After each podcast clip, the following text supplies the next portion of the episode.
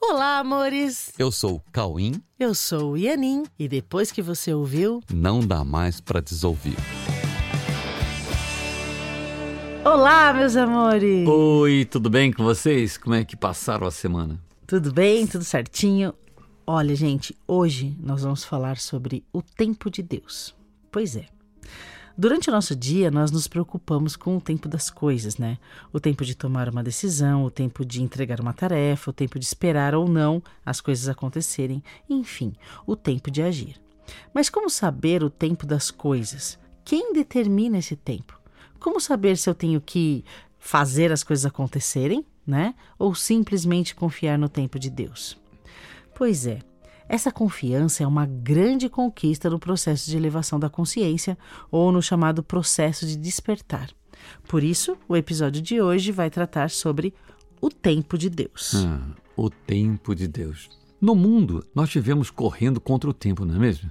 E tentando controlar o tempo em função do que nós julgamos ser necessário ou prioritário em cada momento.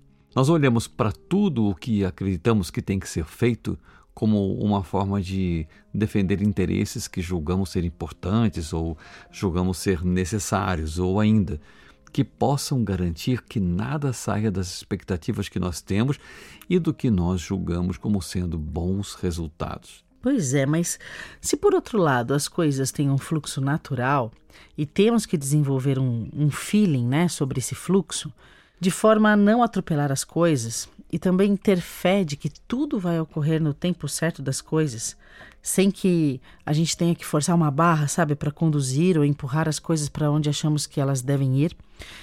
Como saber o que é melhor então, sabe? Eu deixo rolar e espero para ver como é que fica, ou eu saio fazendo as coisas acontecerem? Pois é, né? Quem nunca ficou nessa expectativa, nessa dúvida, uhum. não é mesmo? Então, assim, como não cair na sensação de ter perdido a oportunidade de fazer as coisas que, se tivessem sido feitas em um determinado momento, teriam gerado melhores resultados, segundo os nossos próprios julgamentos a respeito do assunto, né? Como eu posso ter a sensação de estar fazendo tudo o que tem que ser feito, mesmo não querendo controlar todas as coisas? É aí que tá. É. Pois é, porque assim, ó, como é que eu posso ter certeza de que eu não devo controlar, já que tudo que eu aprendi até agora foi que não controlar pode gerar resultados indesejados, pode acontecer coisas que eu não quero. Aliás, assim, como se controlar fosse a garantia de que as coisas vão sair do jeito que eu planejei. o que também é um engano, né?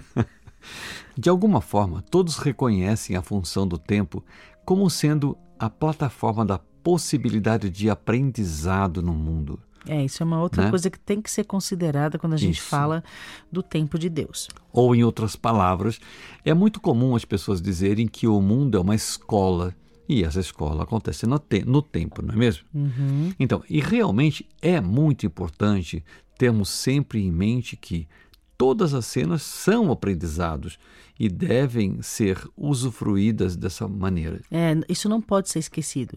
Todas as cenas são aprendizados, elas devem ser usufruídas como aprendizado.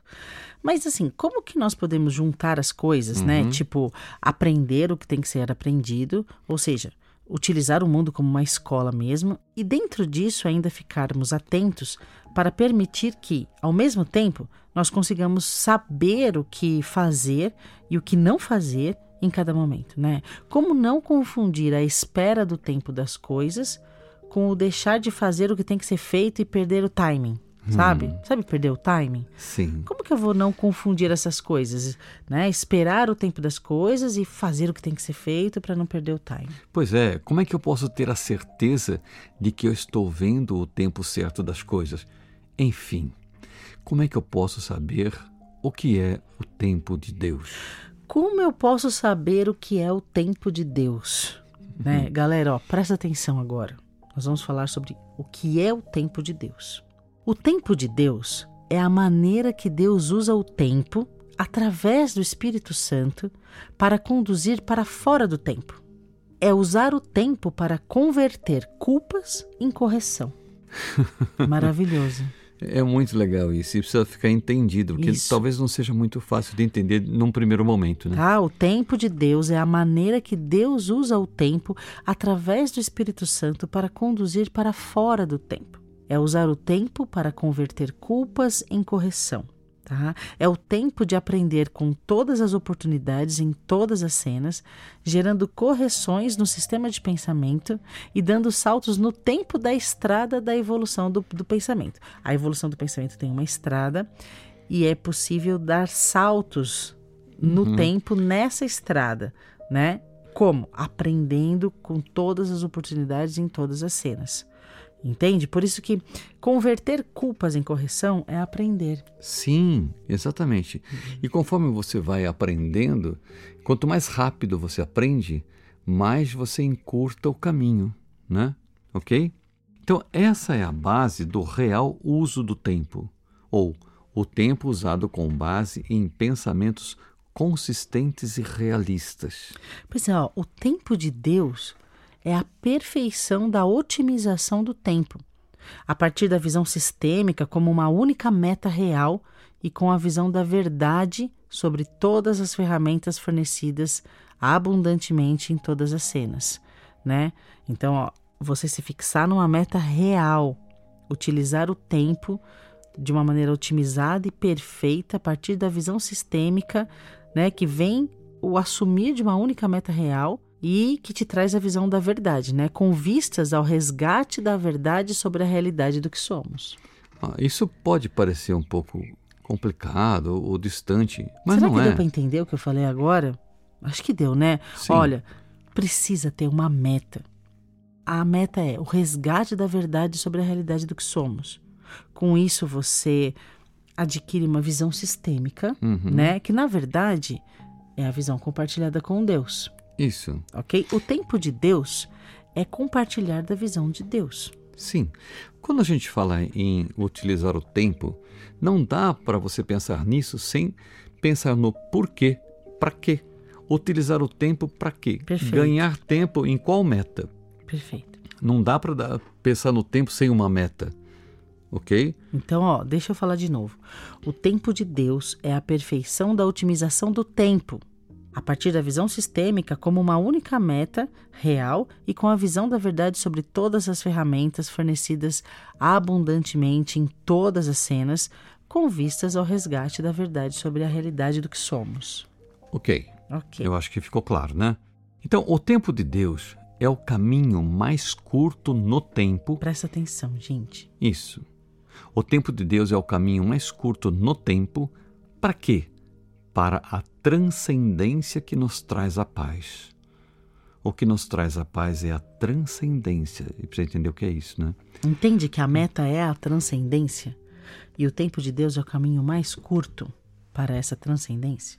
Só que assim, para conseguir esse encurtamento no tempo para a transcendência e para a paz, aí talvez você pergunte: como é que nós podemos encurtar o tempo para alcançar esse estado que nos garante a possibilidade de ouvir essa orientação para que a gente consiga esse encurtamento do tempo para a transcendência e para a paz. Entenderam? Então você tem que primeiro pensar em encurtar o tempo para conseguir ouvir a Deus. E aí, ouvindo a Deus, você vai encurtar o tempo para transcender. Isso. né? Para okay. transcender e encontrar a paz. Então, tudo isso tem uma meta muito que tem que ficar uma meta muito evidente para você. Então, como alcançar isso? Abre aspas. Jesus falando: Não dá para servir a dois senhores. Fecha aspas. Essa é a resposta mais resumida. Ou seja, para ouvir as orientações de Deus através do Espírito Santo sobre esse encurtamento do tempo, é necessário não querer outra coisa. Isso não é simples. Eu quero uma coisa, eu vou atrás daquilo que eu quero. E aí as coisas que eu vejo são coisas para atender aquilo que eu quis. Né? Se você pensa numa outra coisa que não seja isso que a gente estava falando, né? encurtar o tempo para a transcendência e para a paz, agora você quis uma outra coisa. Então você vai atrás de outra coisa. Então a única coisa que impede você de ouvir essas orientações é querer outra coisa. Aí você vai atrás de outra coisa e não vai ouvir a resposta para encurtar o tempo para a transcendência. E se isso ocorrer, você fará com que outras coisas venham à sua mente para te levar para outras coisas, como você escolheu, ok? Mas se você colocar uma única meta, eu quero encurtar o tempo para a transcendência que me traz a paz, para o resgate do que realmente eu sou. Então, as orientações virão para esse fim. Tá claro? Então, olha só, a liberdade absoluta de escolha do caminho é um, você escolhe o caminho. Você é livre para escolher esse caminho, essa única meta. A liberdade absoluta de escolha do caminho e das fontes de orientação para qualquer meta é algo que pertence a todos. E Deus não se opõe a isso, ok? Deus não se opõe se você fizer outra escolha, pois confia em sua criação e sabe que, no momento em que a decisão de ouvir a verdade for tomada, todas as orientações serão fornecidas. Isso vai ocorrer mais cedo ou mais tarde, e para Deus, né, para Deus o tempo é totalmente sem significado. Então, então não importa o momento que você faça essa escolha. Mesmo que você esteja escolhendo outras coisas, Deus não se opõe a isso. Mas no momento em que você escolher pela verdade, por ouvir a verdade e ouvir a Deus, as orientações serão fornecidas a você imediatamente. Ok? E o tempo somente é sentido por nós. É a gente que fica sentindo o tempo assim, dessa maneira. E se nós escolhermos sofrer por mais tempo, tanto o tempo quanto o próprio sofrimento não passarão a fazer parte da realidade divina que Deus compartilhou na sua criação. Mesmo que você faça escolhas por mais tempo, por sofrer mais e tal, então, quando eu digo sofrer mais, é evitar essa orientação que facilitaria as coisas, né? Quando você não ouve isso, os caminhos ficam mais longos e talvez um pouco mais desconfortáveis, né?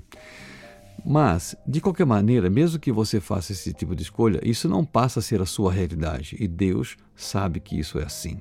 Então, cabe a nós todas as decisões sobre quais caminhos nós queremos trilhar e quais cenários nós queremos colocar em nosso sistema de percepção, que apenas confirma as decisões que nós tomamos conforme o que acreditamos sobre nós. Conforme o que a gente acredita sobre nós em cada momento, a gente constrói os cenários compatíveis com isso e as sensações envolvidas com esse pensamento sobre o que a gente é, o que a gente acha que a gente é. Então tudo acontece a partir disso do que a gente pensa sobre nós, sobre a vida, sobre a existência, sobre o mundo e sobre os relacionamentos. Vai acontecendo assim. É, resumindo, tudo acontece a partir do que a gente pensa. Isso. Aí, na medida em que você vai entregando isso para uma orientação por Deus, então aí Deus te conhece melhor do que você. Então, você começa a receber orientações a partir do que você é, levando em conta o que você é e levando em conta a sua real vontade que é a mesma vontade que a vontade de Deus, porque você foi feito por uma extensão de Deus. Ok?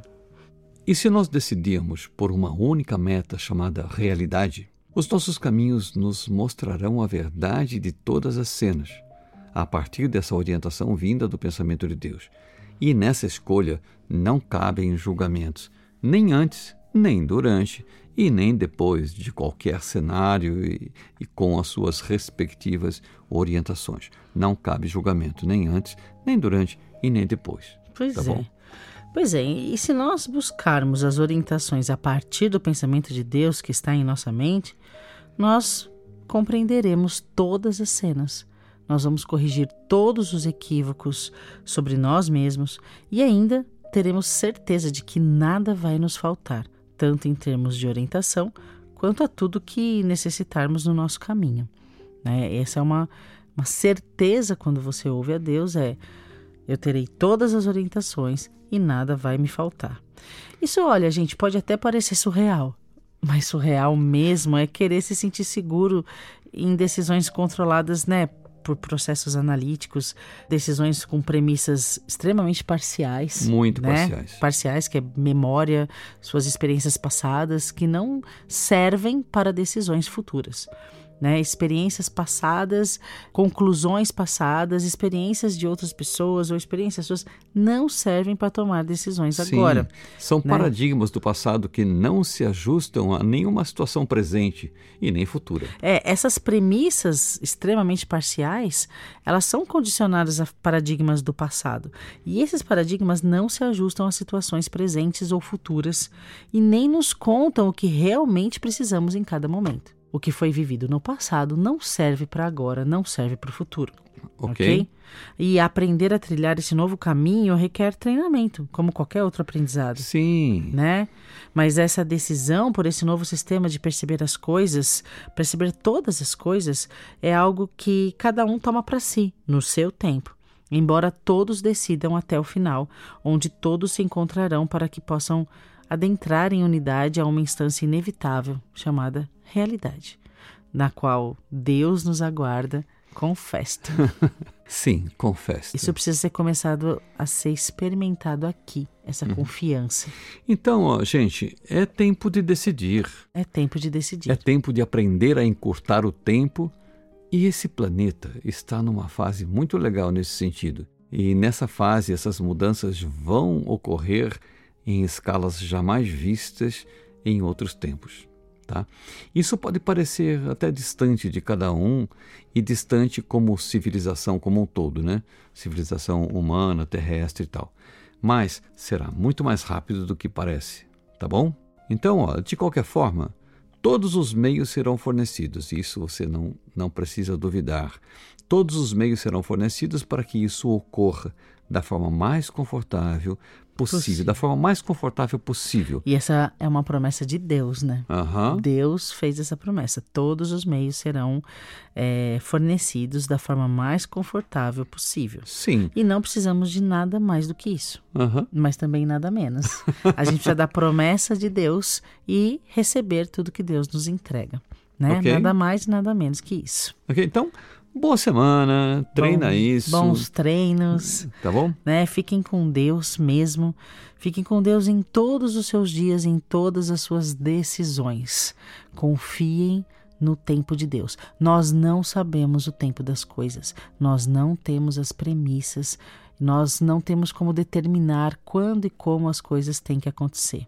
Vamos nos abrir, abrir a mente, confiar para ouvir as orientações de Deus sobre o que devemos fazer em cada momento, tudo no tempo de Deus. Sim, e com uma meta muito nítida. Exatamente. Ok? né? Porque o tempo de Deus é, contempla todos os aprendizados que tem que acontecer em todos os momentos, que nós não sabemos quais são. Certo? Tá bom? Amém.